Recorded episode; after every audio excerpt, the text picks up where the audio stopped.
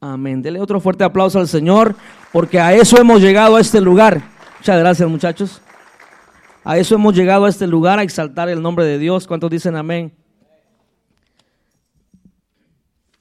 Fíjese que estaba pensando de que eh, lo que Melvin decía, de que porque a veces le tenemos miedo a las sillas de adelante, ¿va? Y, y me estaba acordando de que, de que cuando éramos muchachos, ¿cuántos fueron a la escuela? casi todo, ¿va? Y cuando nos dejaban atrás, y no estoy, eh, o sea, se lo hago como introducción, para que usted no le tenga miedo a las sillas de adelante, porque las sillas de adelante no comen gente. Número uno, no comen gente. Pero cuando estábamos en la escuela, fíjese que era de, de, se sentía uno tan feo cuando le decían, ahora te vas para atrás. Y el hecho de que cuando el maestro te mandaba para atrás, era porque eras uno de los más malos alumnos que podía haber en la clase. Con eso no le estoy diciendo que usted es malo, pero fíjese que anhelábamos estar en el escritorio de enfrente. Y yo le pido, ¿verdad?, que no le tenga temor a las sillas, a donde quiera que usted vaya, hermano, también adulto, porque todos los adultos también le tienen miedo a las sillas de adelante. Y no comen gente las sillas. Dígale a su vecino, las sillas de adelante no comen gente. ok. Muchas gracias por venir, jóvenes y señoritas. ¿Cuántos jóvenes hay aquí en este lugar? Jóvenes, jóvenes, jóvenes. No aquellos que se sienten jóvenes, sino jóvenes, jóvenes, jóvenes. Levante su manita. Jóvenes, jóvenes, jóvenes. ok. Muy bien. Denle un fuerte aplauso, hermano, que está ahí atrás.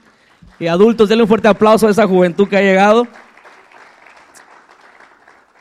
Yo quiero que abra su Biblia rapidito. Vamos a, a entrar en la palabra de Dios yo quiero que abra su Biblia rapidito en, Filipenses. Filipenses 3, 12 al 14. Ya Melvin ya le dio la bienvenida a un joven y, yo sé que tal vez ahí le da un poquito de penita, pero también se la voy a dar en esta noche. Brian, bienvenido y gracias por aceptar la invitación de, de Dios, porque es Dios quien te extendió la invitación y y gracias a Marino que lo trajo. Muchas gracias. Y sentite en casa, sentite eh, en familia. Hay muchos chapines aquí. Ah, así que tranquilo. Y gracias por venir. Y verdad que, que no sea la primera vez que venga Brian. ¿Cuántos dicen amén? Que no sea la primera ni la última vez. Bueno, todos sean bienvenidos. Ok, vamos a, a leer la palabra de Dios y dice la Biblia, no que lo haya alcanzado ya ni que, ¿qué dice? Ni que ya sea perfecto. Mire, la palabra de Dios es clara. Está Pablo hablándole a los filipenses y dice, no que lo haya alcanzado ya, ni que ya sea perfecto, sino que prosigo, diga conmigo, prosigo por ver si logro. Mire, el apóstol Pablo, el, el mero mero, como decimos, por ver si logro hacer aquello para lo cual fui también ha sido por Cristo Jesús. Mire, señorita que está aquí, joven que está aquí, yo sé que a veces en la vida nos encontramos con muchos retos. Se prendió un pianista. Ok, eh, estamos aquí en este mundo y muchas veces tenemos muchas metas. ¿Cuántos tienen metas? Muchas veces como jóvenes nos trazamos en nuestra mente, nos trazamos en nuestro corazón muchas metas. Y a este mensaje yo le puse como tema alcanzando el cielo. Ese es el tema, se lo voy a preguntar y que no se le olvide, por favor, al final del mensaje se lo voy a preguntar, ojalá no se me olvide de preguntarle, pero el mensaje se llama alcanzando el cielo. ¿Cómo se llama el mensaje? Alcanzando el cielo. Yo me recuerdo que cuando uno ya estaba en sexto grado, la gente y nuestros padres nos preguntaban, ¿y qué vas a seguir estudiando? Y uno a veces no tenía nada que decir, hermano. Uno como joven, eh, uno dice, saber, dice uno. En Guatemala decimos, saber, ni sé qué voy a estudiar. Pero yo sé que aquí hay jóvenes que aman la escuela. Yo sé que eh, de, los, de los teenagers, de los más jovencitos, están estudiando. Y tal vez ya tienen una meta. Y esa meta es buena que la sigas. Pero Pablo está hablando de que como hijos de Dios, como personas en esta tierra, después de todas esas metas que puedas tener, que nunca nos olvidemos de que hay una meta mejor. Diga conmigo, hay una meta mejor. Porque usted y yo, señorita que está aquí joven, usted y yo no vamos a estar guapos como estamos ahorita, ¿va? Y ojalá que lleguemos a los 100 años. ¿Cuántos quieren llegar a los 100 años? Sanos, ¿verdad? Que no es, ojalá no lleguemos así, hermano, porque es triste. Pero qué bueno que lleguemos a esa edad.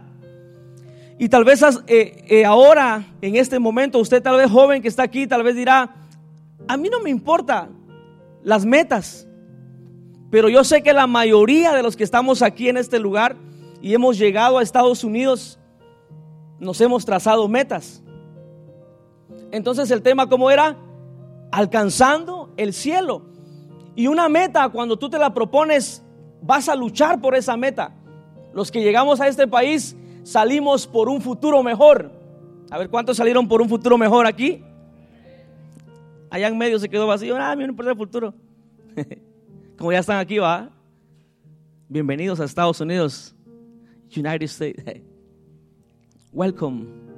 Fíjense que Dios está interesado que sus hijos, que los jóvenes, que las señoritas se tracen metas, pero también Dios está interesado en que no nos olvidemos de que hay una meta mejor y es alcanzar el cielo.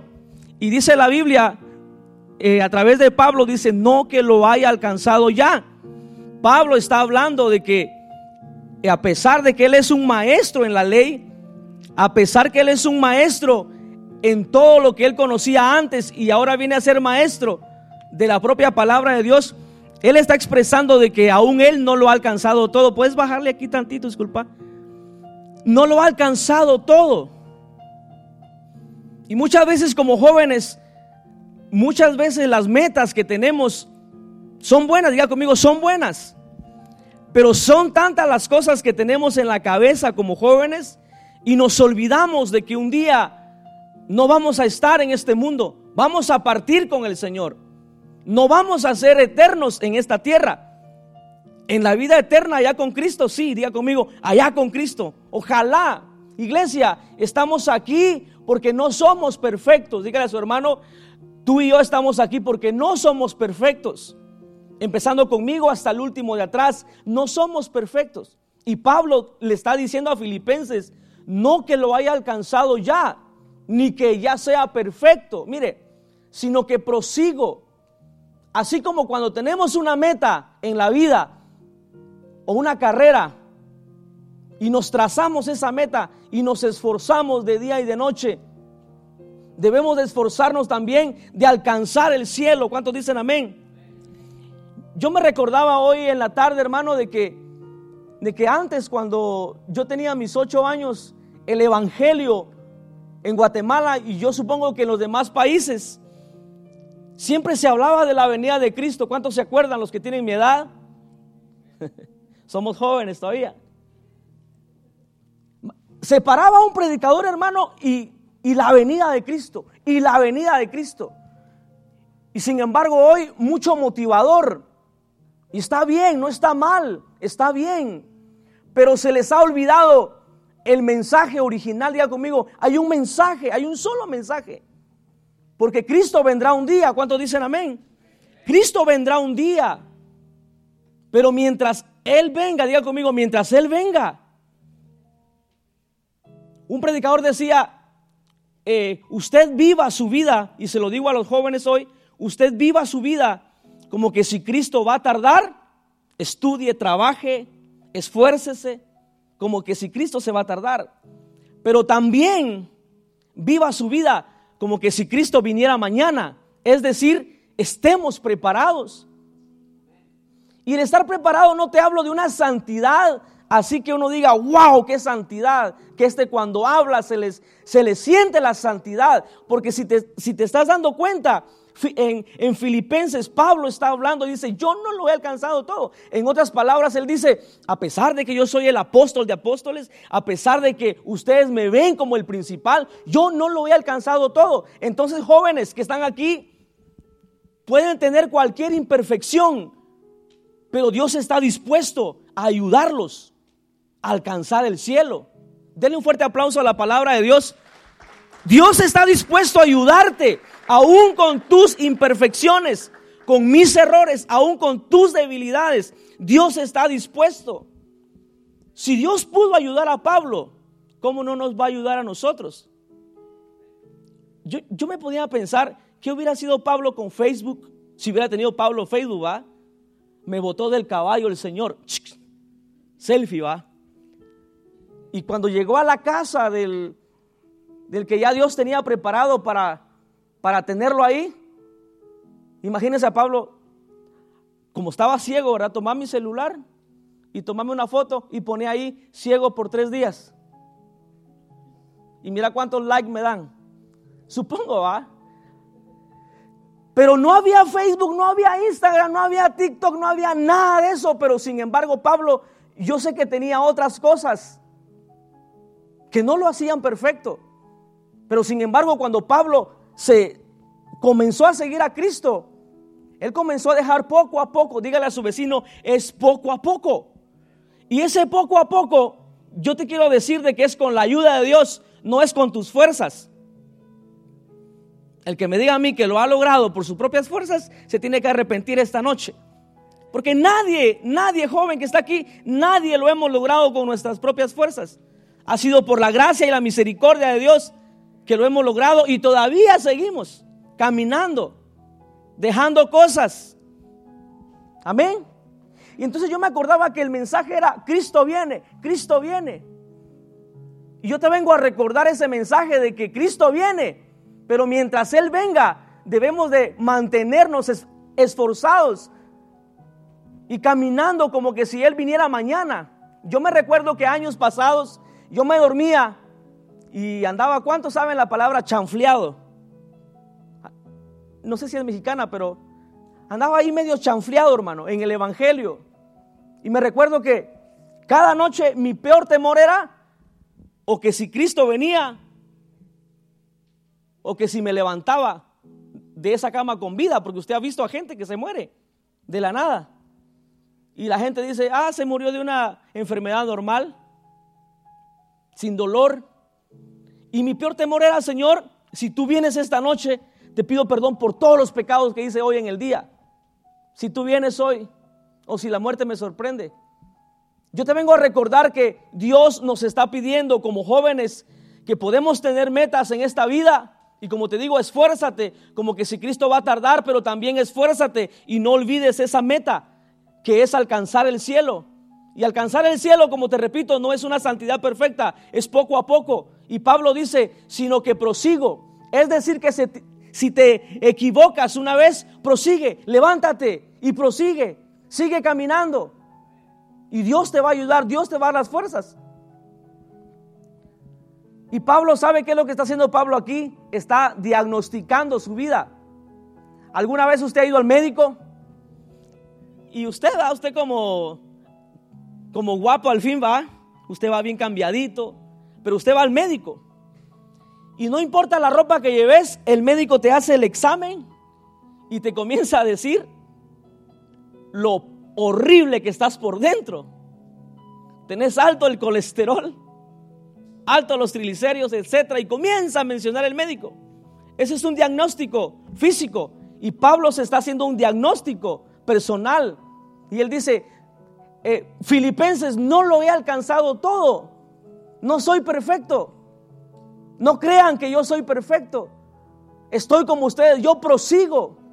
Y él decía, por ver si logro asir, dice, aquello para lo cual fui asido por Cristo. Tú tienes un propósito. Dios te llamó a esta tierra por un propósito.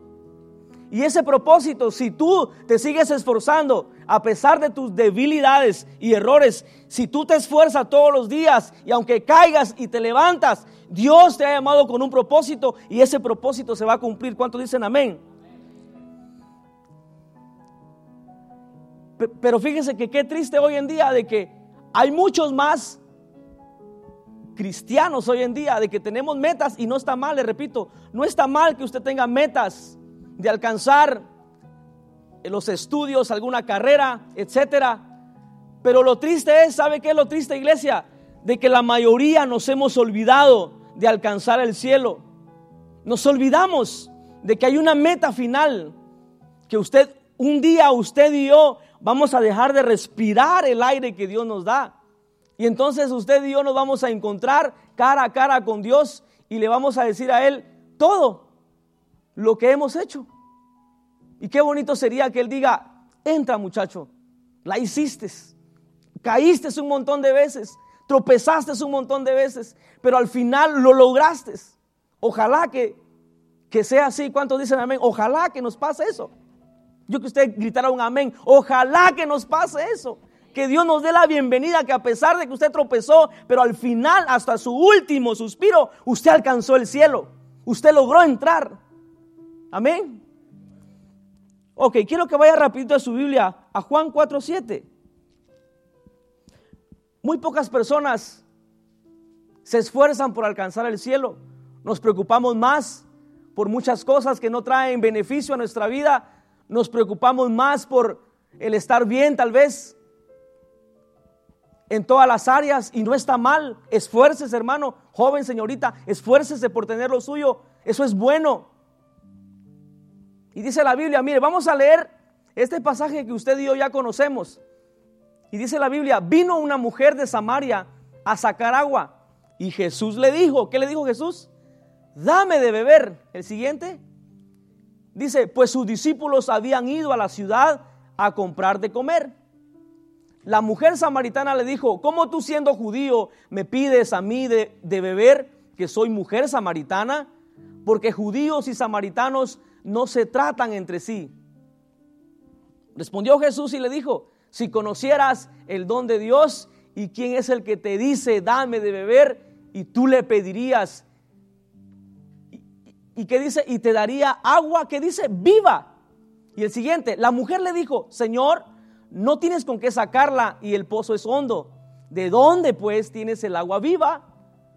¿Acaso eres tú mayor? Mire, esto me interesa mucho, porque le estoy hablando a gente en esta noche, a, jóvenes que han conocido de Dios y tienen la palabra en su corazón. Y dice la Biblia que esta mujer era una samaritana, pero conocía, sabía, sus antepasados eran adoradores. Mire lo que dice. ¿Acaso eres tú mayor que nuestro padre Jacob, que nos dio este pozo? Mire, está hablando una mujer que vivía una vida, una vida que todo el mundo la juzgaba. Y, y, si usted conoce la historia, sabe que, que más adelante dice la Biblia que esta mujer tuvo más de un marido. Y dice la Biblia, ¿eres tú mayor que nuestro padre Jacob, que nos dio este pozo?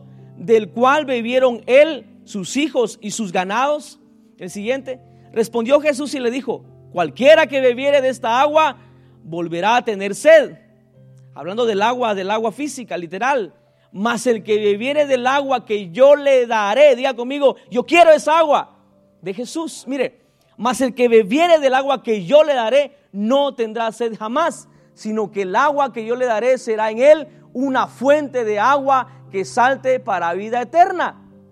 Y el otro dice, la mujer le dijo, Señor, dame esa agua para que no tenga yo sed ni venga aquí a sacarla. Jesús le dijo, ve, llama a tu marido, mire, y ven acá. Cuando Jesús nos confronta, vamos a detenernos tantito, cuando Jesús nos confronta a través de su palabra, no lo está haciendo por mala onda, diga conmigo, mala onda hermano, ¿está aquí o no? Mala onda, diga. Cuando usted y yo escuchamos un mensaje y que nos toca el corazón y que nos confronta, porque estamos caminando tal vez en un área muy mal y Dios ahí le tocó el área donde esa mujer estaba caminando mal. Y él le dice, Jesús le dijo, ve, llama a tu marido y ven acá. Y el siguiente que dice, respondió la mujer y dijo, no tengo marido. Jesús le dijo, bien has dicho, no tengo marido. Porque cinco, ¿cuántos dicen? Cinco maridos has tenido y el que ahora tienes no es tu marido. Esto has dicho con verdad. Y el siguiente, le dijo a la mujer, Señor, me parece que tú eres profeta. Mire, es tan interesante esto. Era una mujer, familia de gente, por decir en estas palabras ahora, de gente cristiana. Esa mujer sabía, sabía de la palabra de Dios porque dice, nuestros padres adoraron en este monte. Miren, o a esa mujer le contaron, pero estoy 100% seguro que esa mujer se crió sabiendo la doctrina de sus padres. Dice, nuestros padres adoraron en este monte y vosotros decís en Jerusalén es el lugar donde se debe de adorar. Se da cuenta de que ahí la mujer le están diciendo su pecado y ella está dando a conocer que ella tiene conocimiento, sabe de la verdad. Y dice Jesús le dijo, mujer, créeme, la hora viene cuando ni en este monte ni en Jerusalén adoraréis al Padre. Hoy en día, hermano, iglesia que está aquí, habemos muchos jóvenes hoy en día alrededor del mundo y de la iglesia de Cristo que estamos como, como esa mujer.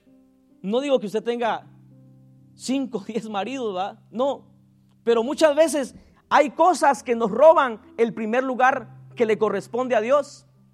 Y entonces Dios viene a confrontarte hoy y nos dice a través de su palabra, para alcanzar el cielo necesitas dejar uno, dos, tres, cuatro y cinco cosas que sabes que te están impidiendo alcanzar el cielo. Y como te digo, eso no es con tus fuerzas. Porque más adelante, mire qué dice, Jesús le dijo, el siguiente hermano 22, por favor, dice, vosotros adoráis, mire, le está diciendo a una mujer que estaba caminando en pecado, y la mujer le está manifestando que ella conocía de la palabra. Y sin embargo dice Jesús, vosotros adoráis. Este es el problema de nosotros los jóvenes hoy en día, que adoramos más las cosas que nos alejan de Dios. Adoramos más y amamos más las cosas que no nos son de bendición. Y como te repito, no somos perfectos. Sin embargo, la palabra nos está confrontando en este momento, a mí, a ti, a todos, nos está confrontando porque si Jesús le dice a esa mujer, vosotros adoráis lo que no sabéis, a veces le damos el primer lugar a Dios, pero muchas veces le damos el lugar, el primer lugar a otras cosas, a otras cosas que no te traen bendición o te van a traer tristeza, soledad, amargura, resentimiento, y hacemos de esas cosas nuestras. Y muchas veces decimos, ah, yo ando con, un, con una pereza. Muchas veces decimos, yo tengo pereza. Mire, yo tengo, yo tengo pereza. Se está haciendo suya. Yo tengo una amargura. Muchas veces hacemos de nosotros las cosas. Y lo que Dios quiere es de que las cosas que ponemos en primer lugar, las necesitamos dejar una por una. Diga conmigo, una por una para alcanzar el cielo. De lo contrario, hermano que está aquí, si usted no toma fuerza y valentía en comenzar a abandonar las cosas, probablemente va a ser usted uno de esos que va a sufrir la gran tribulación y nadie quiere pasar la gran tribulación. Yo no quiero pasar la gran tribulación. Diga conmigo amén si usted está de acuerdo de que no quiere pasar la gran tribulación. Porque si Dios nos está hablando en este momento y en esta noche, diga conmigo, Dios habla a tiempo. Y su palabra, su palabra nos confronta. Y entonces Jesús dice, ustedes adoran lo que no sabéis. Mire, yo siempre digo esto, y no es que esté en contra de la tecnología, la tecnología es una bendición, diga conmigo, es una bendición. Porque si no fuera una bendición, usted no pudiera hacer sus cuentas rápido en un programa si no fuera una bendición, usted no pudiera llamar a su familiar allá gratis. ¿Cuántos se acuerdan cuando antes, cuando llegamos de Guatemala, no estaba WhatsApp? Usted iba a la tienda y decía, Can you give me one phone card, please? Yo me recuerdo que me decían, which one? Y no sabía qué significaba which one. Y hasta que aprendí qué es which one. Le pregunto a usted ahora, ¿cuál camino quieres? Which one? ¿El de Dios o el que te lleva a una condenación eterna. Los dos son eternos. Y entonces fíjese que la tecnología no es mala, es buena, es una bendición, pero debemos de saber usarla. Si eso nos roba la bendición y el primer lugar a Dios, comencemos a ordenar porque ahí estamos todos, hermanos. Diga conmigo, todos los cristianos, todos los aleluyas. ¿Cuánto dicen aleluya? Todos estamos metidos ahí. Es una bendición, claro. Pero si te está robando el primer lugar que le corresponde a Dios, debemos de ordenar nuestro calendario personal, O tal vez ponte un límite. Voy a ver 10 minutos Facebook. Voy a saludar a mi mamá, a mi papá, etcétera. Y pa. Y ya. Ah, no, hermano, pero sale uno, ¿cierto? Nos pasa, me pasa. Y ahí sí, hermano, su dedo, pero peor que flash. ¿Verdad?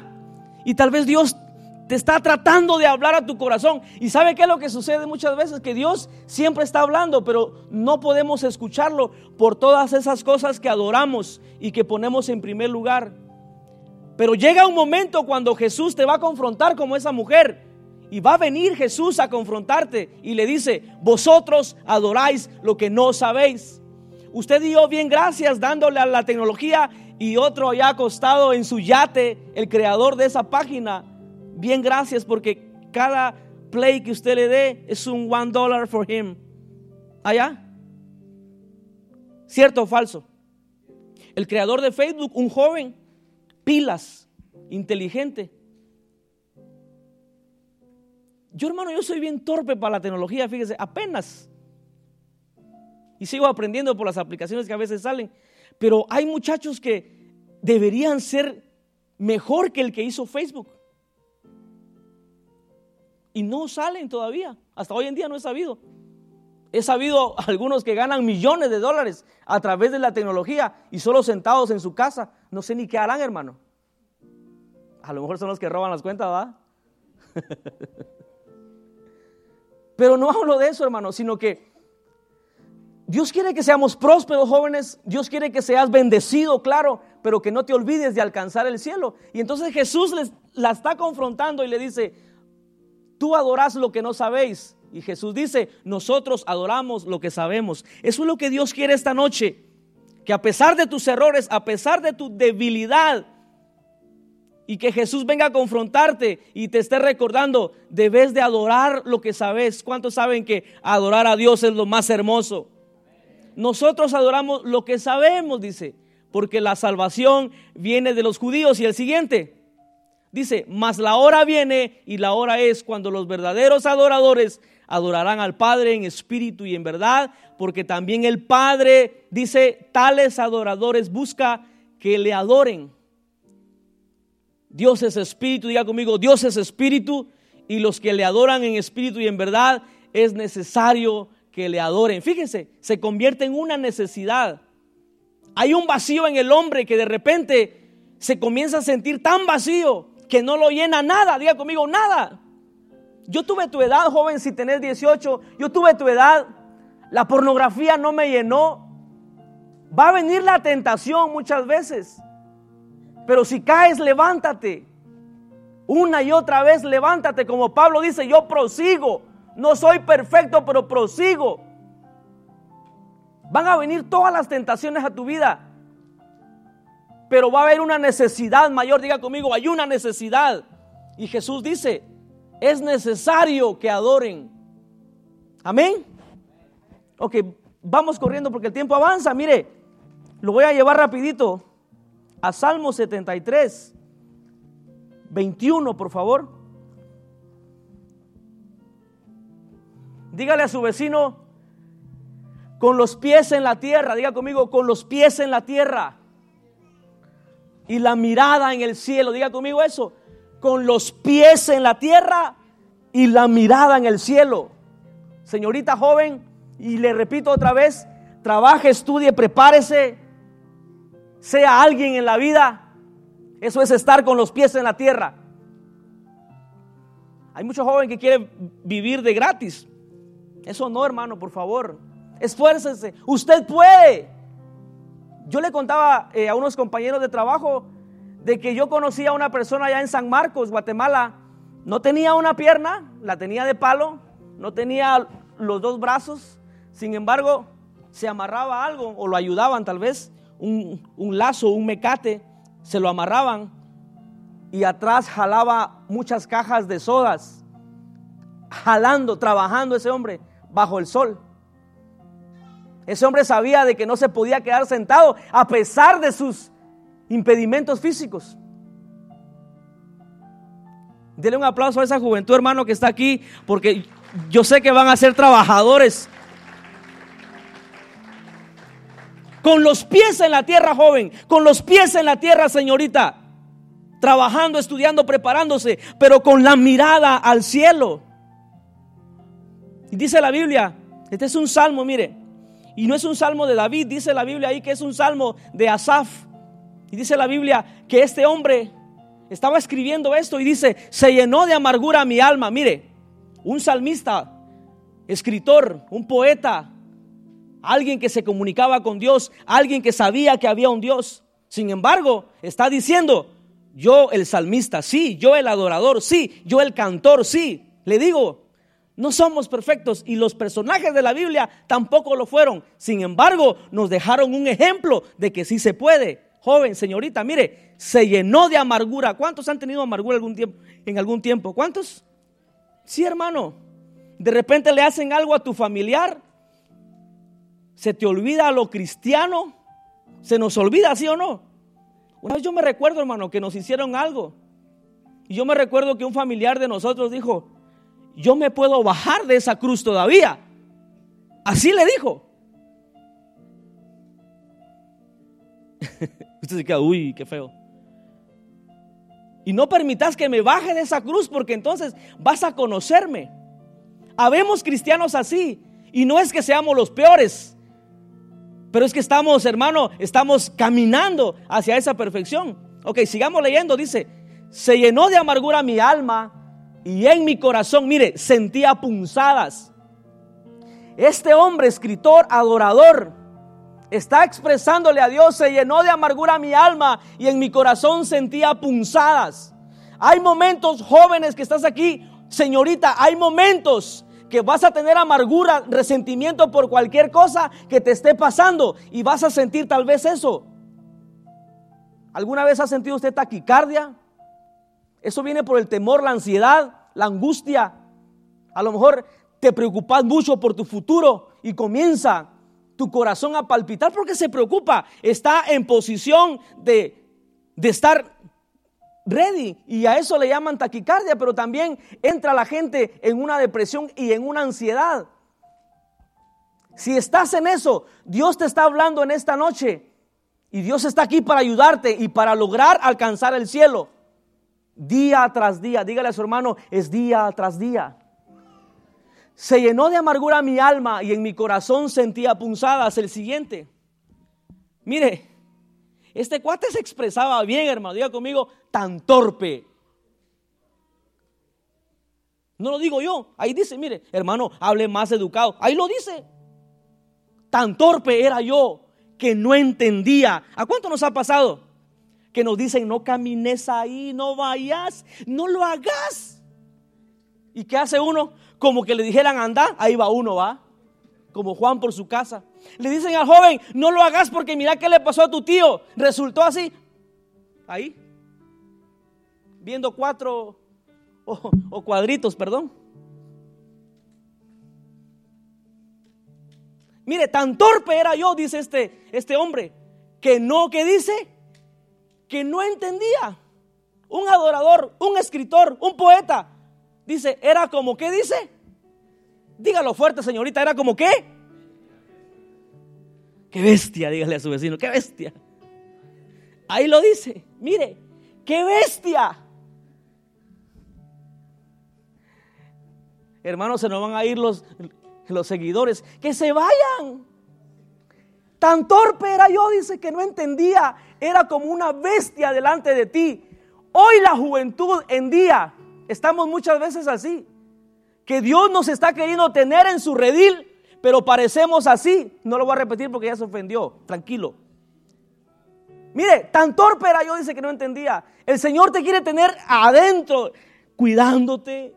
Ya cálmate, ya va a pasar la amargura, la tristeza, lo que te hicieron. Tú puedes, tranquilo. Ah, no. Mm, mm.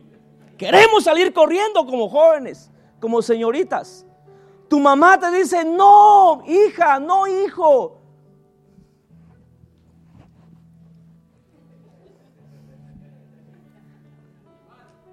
Hermano, a veces la Biblia es tan fuerte y no nos gusta. Y el siguiente, mire, con todo dice, yo siempre estuve contigo. Me tomaste de la mano derecha. Le está expresando él a Dios. Y el otro dice, me has guiado según tu consejo. Mire, está reconociendo que a pesar de todo lo que era torpe y etcétera, él está reconociendo, me has guiado, me has dado tu consejo. Y después dice, me recibirás en gloria. Mire qué fe de este tipo, de este cuate. Joven, no sé si usted se mira ahí, pero muchas veces yo me encuentro en ese pasaje. A veces soy torpe, a veces soy tan bestia que Dios quiere lo mejor para mí. Y ahí estamos, y ahí estamos.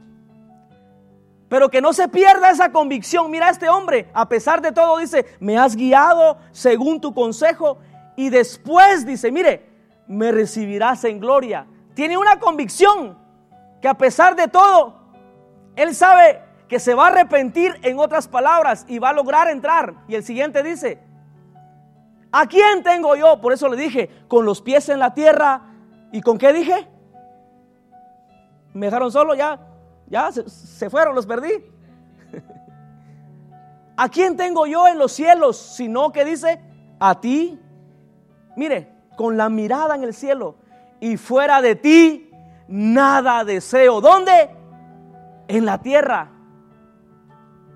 Denle un fuerte aplauso a la palabra de Dios. Joven señorita, con los pies en la tierra, pero con la mirada en el cielo. Tenemos que alcanzar el cielo. No importa la edad que tengas, y te repito una y otra vez, si tropezás y caes en el mismo pecado, levántate, lo vas a lograr, yo sé que lo vas a lograr. El problema es que tú no quieras. Decía un predicador, esos son otros 20 pesos. El problema es que usted y yo no querramos levantarnos. Ese es un grave problema. Por más que Dios quiera, si tú no quieres, Dios no va a violar tu decisión, tu libre albedrío. ¿Está conmigo? Repita otra vez eso con los pies en la tierra, pero la mirada en el cielo. Amén. Ok, vayamos rapidito a jueces 16, 1 al 3. Dígale a su vecino ahora, cualquier cosa que desvíe tu mirada de Cristo, repita conmigo, cualquier cosa que desvíe tu mirada de Cristo, no vale la pena. Dígalo otra vez, cualquier cosa que desvíe tu mirada de Cristo, no vale la pena. Amén. dice la palabra. Mire, Usted sabe esa historia, ¿sí o no? del gran Sansón. Fue Sansón a Gaza y vio allí a una mujer, ¿qué dice? Licenciada. Sansón era un escogido de Dios. Le digo, no somos perfectos. Ahí está otro imperfecto. Fue Sansón a Gaza y vio allí a una mujer ramera. ¿Y qué dice? No dice se negó, se llegó a ella. ¿Y el otro? Y fue dicho a los de Gaza, Sansón ha venido acá. ¿Y qué dice? Y lo rodearon y echaron toda aquella noche, y acecharon, perdón, toda aquella noche a la puerta de la ciudad y estuvieron callados. Mire, así es muchas veces el pecado, joven señorita. El pecado está tan callado, así tan callado. Muchas veces ni siquiera tiene que llegar a ti. Pero muchas veces nos creemos Sansón. Y decimos, no, tranquilo, yo aguanto, yo puedo. Y vamos. Y el pecado está tan callado, pero sin darte cuenta, ya te rodeó el pecado. Estás rodeado. Y la Biblia dice, y lo rodearon y acecharon, dice, toda aquella noche a la puerta de la ciudad y estuvieron callados, mire, toda aquella noche. Diciendo, ¿qué dice? Mire, el pecado tiene un plan. Y ese plan no te va a llevar a nada bueno. Lo que el pecado y el diablo y el enemigo planea no te va a llevar a nada bueno. Dice, hasta la luz de la mañana. Entonces, ¿qué dice hermano? Lo mataremos.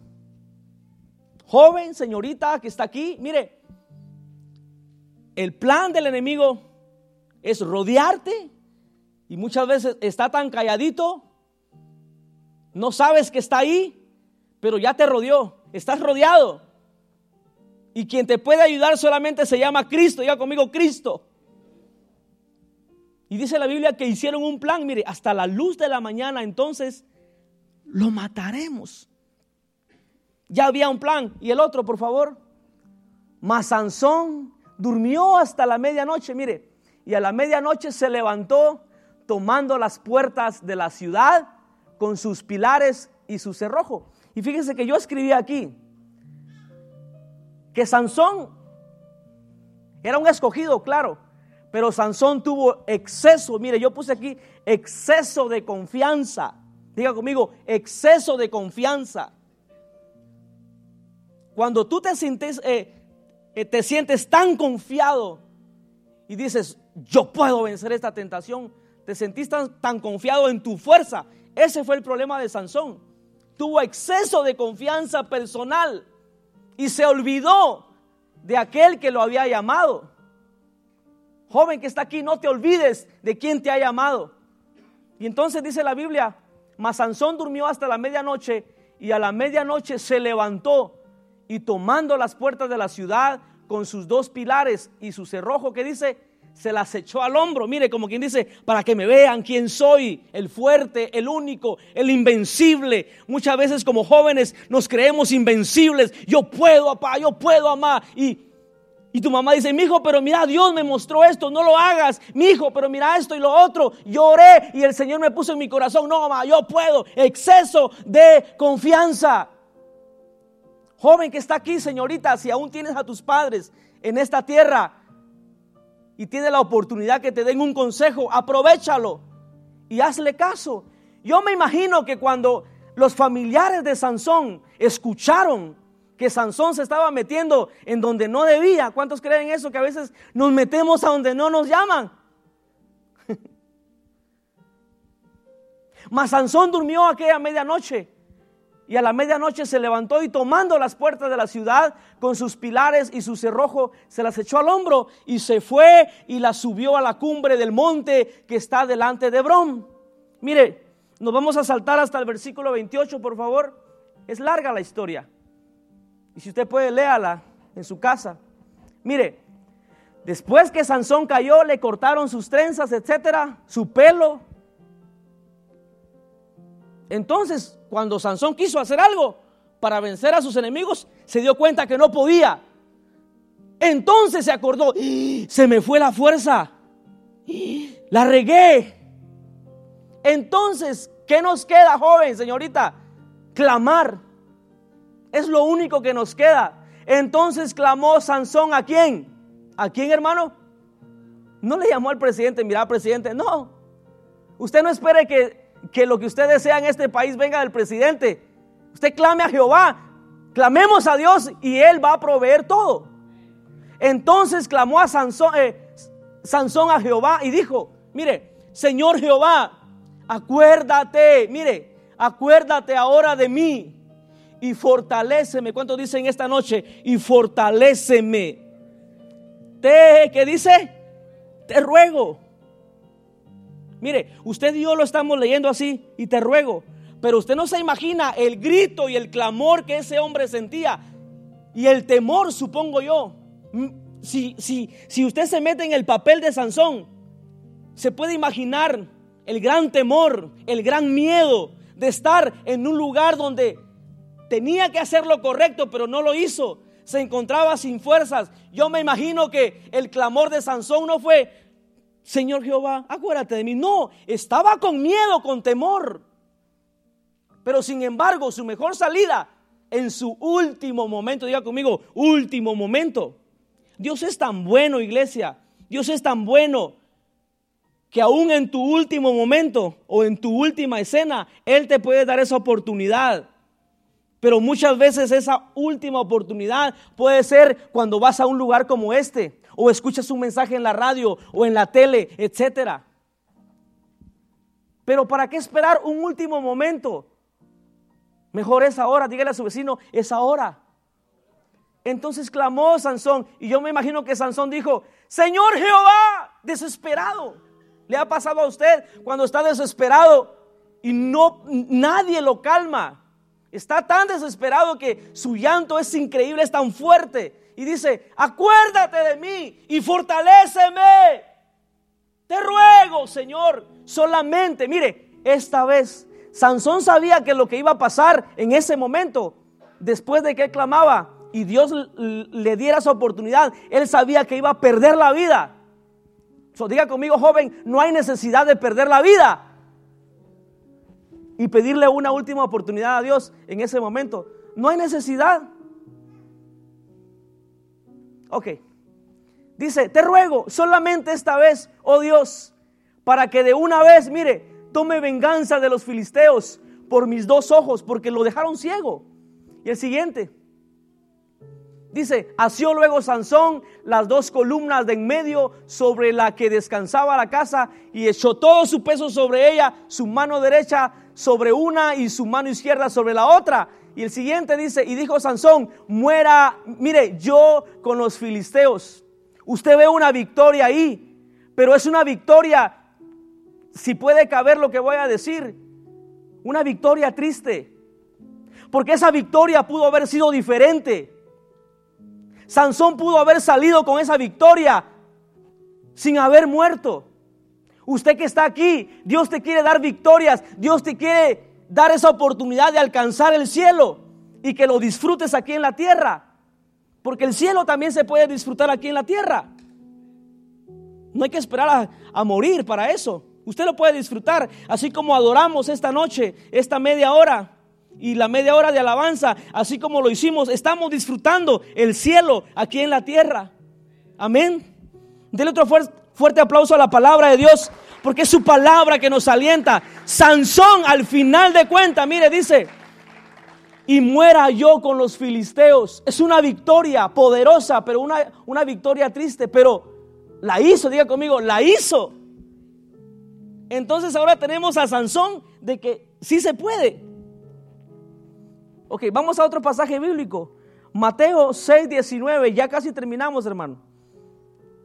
6, 19 al 20, Mateo. Dígale a su vecino, el tiempo dedicado a Dios jamás será tiempo perdido.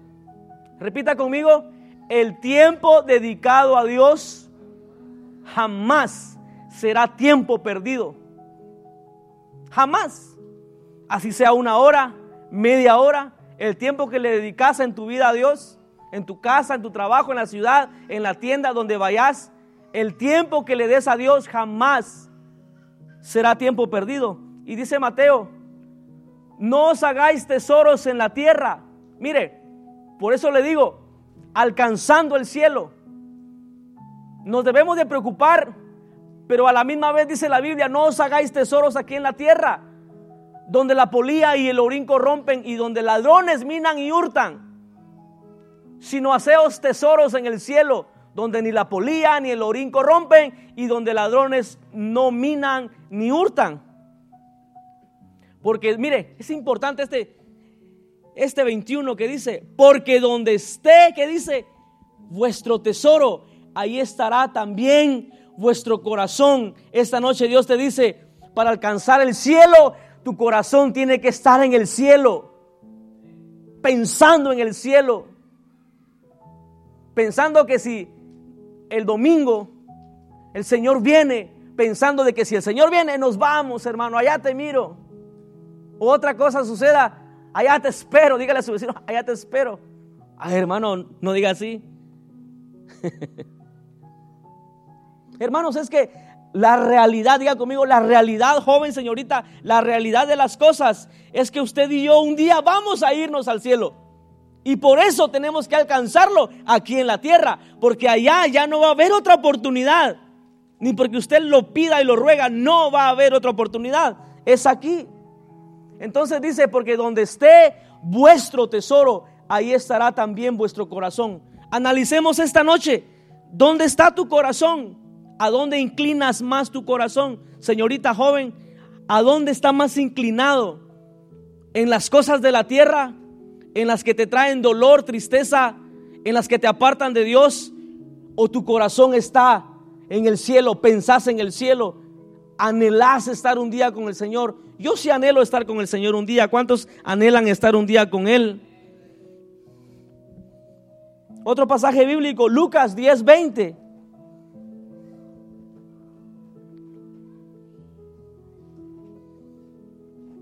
Es maravilloso movernos en el poder del Espíritu Santo, iglesia. Y le hablo a gente aquí en esta noche que, que sabe que el poder de Dios es una realidad. ¿Cuántos saben que el poder del Espíritu Santo es una realidad? Pero Jesús nos dice, pero no os regocijéis, dice, de que los espíritus se sujetan, sino que regocijaos. Mire, que vuestros nombres, ¿qué hermano? Joven, léalo fuerte, que vuestros nombres, que ahí diga Juan. Y so, diga su nombre, porque si lo menciono, usted va a pensar que estoy pensando en usted. diga su nombre. Juan. Pancracio, Tiburcio. Mire, dice, pero no os regocijéis. Amamos las cosas del Espíritu. Y hablo del Espíritu Santo. Pero Jesús dice, pero no se regocijen, no se alegren, que los espíritus se sujeten. Que es bueno, diga conmigo, es bueno. Que cuando usted le diga a un endemoniado, fuera de él, que se vaya afuera. Y no que usted se tenga que ir afuera. Ha pasado, ¿cierto? Decía un hermano, no, mejor no se lo digo. Ahí me invita a un café, ¿ok? Y, se lo digo. Dice que no nos regocijemos. Es maravilloso caminar en esta atmósfera. Y tenemos el poder de Dios. Diga conmigo, yo tengo el poder de Dios. Y mientras estemos aquí, amén, gloria a Dios. Si tienes que orar por un enfermo, por un endemoniado, por lo que sea, que el poder de Dios se manifieste en ese lugar. Pero dice Jesús, pero no se regocijen a que los espíritus se sujeten. Yo he conocido gente en todos estos años, y no lo digo por vanagloria, sino que, hermanos, se mofan de tener ese poder que Dios les da. Y gloria a Dios, diga conmigo, gloria a Dios. Pero sus corazones están tan lejos de Dios y se han olvidado, se han despreocupado que sus nombres estén escritos en los cielos.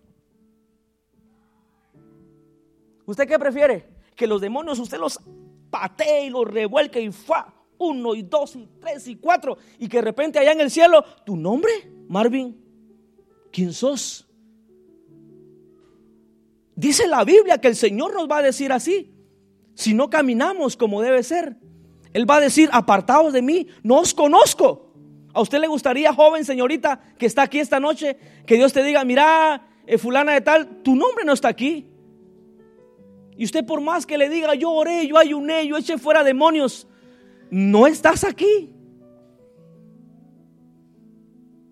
Son buenos todos los dones del Espíritu, pero más bueno es que nos preocupemos que nuestros nombres estén escritos en el libro de la vida allá en los cielos. ¿Cuántos dicen amén? Grite un fuerte amén. Amén. Amén. Es lo más hermoso. ¿Me puedes pasar al piano, Héctor? Mire, fíjense que cuando por primera vez, yo nunca había tenido un, asunto de ese cuando le ponen su nombre aquí a usted, pero entré a una compañía hace años, recién llegado de, de Guatemala, y de repente, hermano, me dieron mi nombre en un pedazo de papel, ¿va? Porque era nuevo. Marvin Salazar. Y yo miraba a los demás que ya tenían años con una plaquita, hermano. Y dice, qué gacho este jefe. Una de papel. Y aquel puchica bien dorado, bien calidad, que no se le cae. El mío ya todo feo a la mitad del día. Pero de repente logré pasar los tres meses que te dicen que es lo permitido para que vean de que si sos un buen trabajador y de repente me llaman a la oficina y me dicen, Marvin, úsalo por favor y no lo pierdas. Ah, hermano, qué rico, hermano. Dije yo, ahora sí soy de aquellos. ¿A usted no le gustaría, hermano, joven señorita que estás aquí? Está bien los tesoros de la tierra. Y te repito, esfuérzate por tus metas. Y si tenés que desvelarte por alcanzar y mantener bien a tu familia, hazlo. pero con los pies en la tierra y la mirada en el cielo. ¿Usted no le gustaría que su nombre, que cuando en aquel día digan, fulano de tal, estás aquí? Qué alegre, hermano. Otra experiencia fue cuando mi nombre no pasó en la embajada de, de los Estados Unidos en Guatemala yo llenaba todos los requisitos para supuestamente alcanzar una visa en aquel tiempo cuando yo tenía 17 años. ¿De cuántos cree ahora, Ana? Olvídelo. Y yo llenaba todos los requisitos supuestamente y para que me dijeran, no puedes viajar a los Estados Unidos, negado. ¿Se puede usted imaginar que le digan, no podés entrar al reino de los cielos y usted diga, what? Ya no hay chance. Sin embargo, Él dice, preocupémonos de que nuestros nombres estén escritos en el cielo. Eso es alcanzar el cielo. Ok, póngase de pie. No olvide este tema, alcanzando el cielo.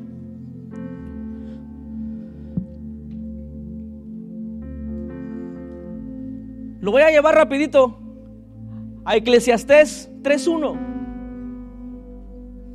Eclesiastés 3.1 en donde ahí relata y dice, todo tiene su tiempo y todo lo que se quiere debajo del cielo tiene su hora. So, ¿Qué te quiero decir con eso, señorita joven? De que puedes hacer todo lo que te beneficia para ti, para tu familia, para los tuyos. Todo tiene su tiempo. Pero también Dios tiene también su momento. Que en el día no se te olvide que hay un creador allá en el universo sentado en su trono. Que te está dando el aire para respirar, que te está dando el sol. Que nunca se nos olvide eso. Todo tiene su tiempo. Y otro pasaje que te voy a llevar es a primera de Timoteo 6.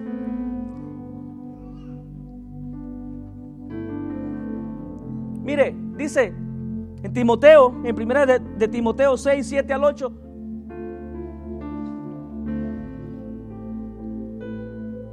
Porque nada, ¿qué dice? Porque nada hemos traído a este mundo. Sin duda, diga conmigo, sin duda, y diga eso en coro, sin duda, nada podremos sacar. ¿Sabe qué significa eso? Y le repito, usted y yo vamos a estar en aquella eternidad. Pero aquí, aquí en la tierra, aquí eh, ya debemos de ir alcanzando el cielo. Te caes, sigue. Te caíste otra vez, salta más alto. No la hiciste esta vez, haz algo, pero salta más alto todavía. Esfuérzate, joven señorita. Porque dice la Biblia, así que teniendo sustento y abrigo, estemos contentos con eso. Mira, Dios te va a dar todo lo necesario, pero va a haber un día que vamos a partir de este lugar, de la faz de la tierra, y no te puedo decir cuándo porque no sabemos cuándo, pero va a haber un día, pero dice el versículo anterior, que desnudo llegamos a este lugar y nada nos vamos a poder llevar, más que solamente una vida eterna allá con el Salvador, el Rey de Reyes, el Creador del universo. Yo no sé si usted se alegra esta noche, pero vamos a alcanzar el cielo, cueste lo que cueste. Grite amén si así lo cree. Y por último, la última cita, tengo más, pero ya es tarde. Mire, Filipenses 2.12. Filipenses 2.12. Dígale a su vecino, Dios te ha dado un tesoro y es la salvación. Mire, dice la Biblia, por tanto, amados míos, como siempre dice, habéis obedecido, no como en mi presencia, solamente dice, sino muchos más ahora en mi ausencia. Pablo le está hablando a una iglesia, a gente que era imperfecta como tú y yo. Y él le dice, han obedecido no solamente cuando estoy presente, sino cuando no lo estoy Dice, ocupaos en vuestra, mire que dice Pablo, ocupaos en vuestra salvación. Repítelo otra vez, ocupaos en vuestra, ¿qué dice? Salvación con temor y temblor. ¿Y el otro? porque Dios es el que pone, no, porque Dios es el que en vosotros, mire, produce así el querer como el hacer por su buena voluntad. Y el siguiente, haced todo, mire, sin murmuración ni contiendas. Y el 15, por favor, para que seáis, mire, irreprensibles y sencillos, hijos de Dios, sin mancha, en medio de una generación maligna y perversa. ¿Se da cuenta de que no hay gran diferencia? Lo único que a Pablo le hacía falta era las, las páginas que ahora tenemos, pero sí había una generación maligna y perversa en medio de la cual dice, resplandecéis. No importa si fallás, pero si sabes que tenés que alcanzar el cielo, hay una luz, dígale a su vecino, hay una luz en ti. Vas a resplandecer a donde vayas. Hermano, pero mi luz es tan chiquitita que yo no sé si alcanzo, pero tenés una luz como luminares en el mundo. Y por último, terminamos, el último versículo. Mire, ha sido de la palabra de vida para que en el día de Cristo, mira, yo pueda gloriarme de que no he corrido en vano, ni en vano he trabajado. Que todos los días que usted viene a, o se reúne a un lugar de alabanza y adoración, a una iglesia, que eso valga la pena. Lo que Pablo está diciendo, que valga la pena todas las veces que yo le prediqué, Todas las veces que usted se reúna y ocupe su tiempo para ir a ese lugar y adorar a Dios, que valga la pena, porque Pablo dice, sido de la palabra de vida, para que en el día de Cristo, o sea, en aquel día donde usted va a estar cara a cara con Dios, y que Pablo dice, yo pueda gloriarme de que no he corrido en vano, ni en vano he trabajado. Denle un fuerte aplauso a la palabra de Dios y cerramos nuestros ojos y dígale gracias. Cierra tus ojos ahí en tu lugar, dile gracias Señor por tu palabra. Y terminamos adorando. Adoremos al Señor y terminamos. Oh, sí, Señor. Quiero tu visión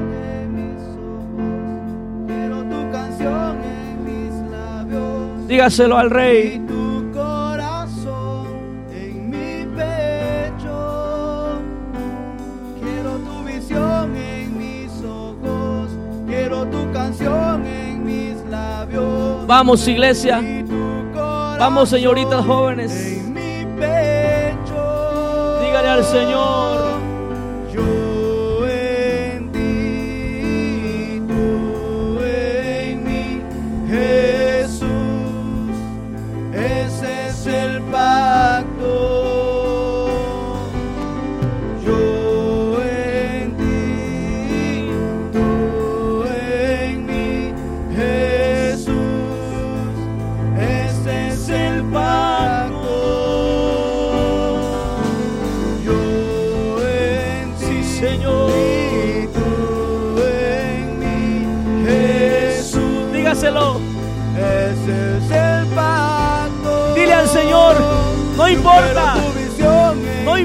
Ojos, veces tropiece. Voy a seguir hasta alcanzar el cielo. en mi pecho. Quiero tu visión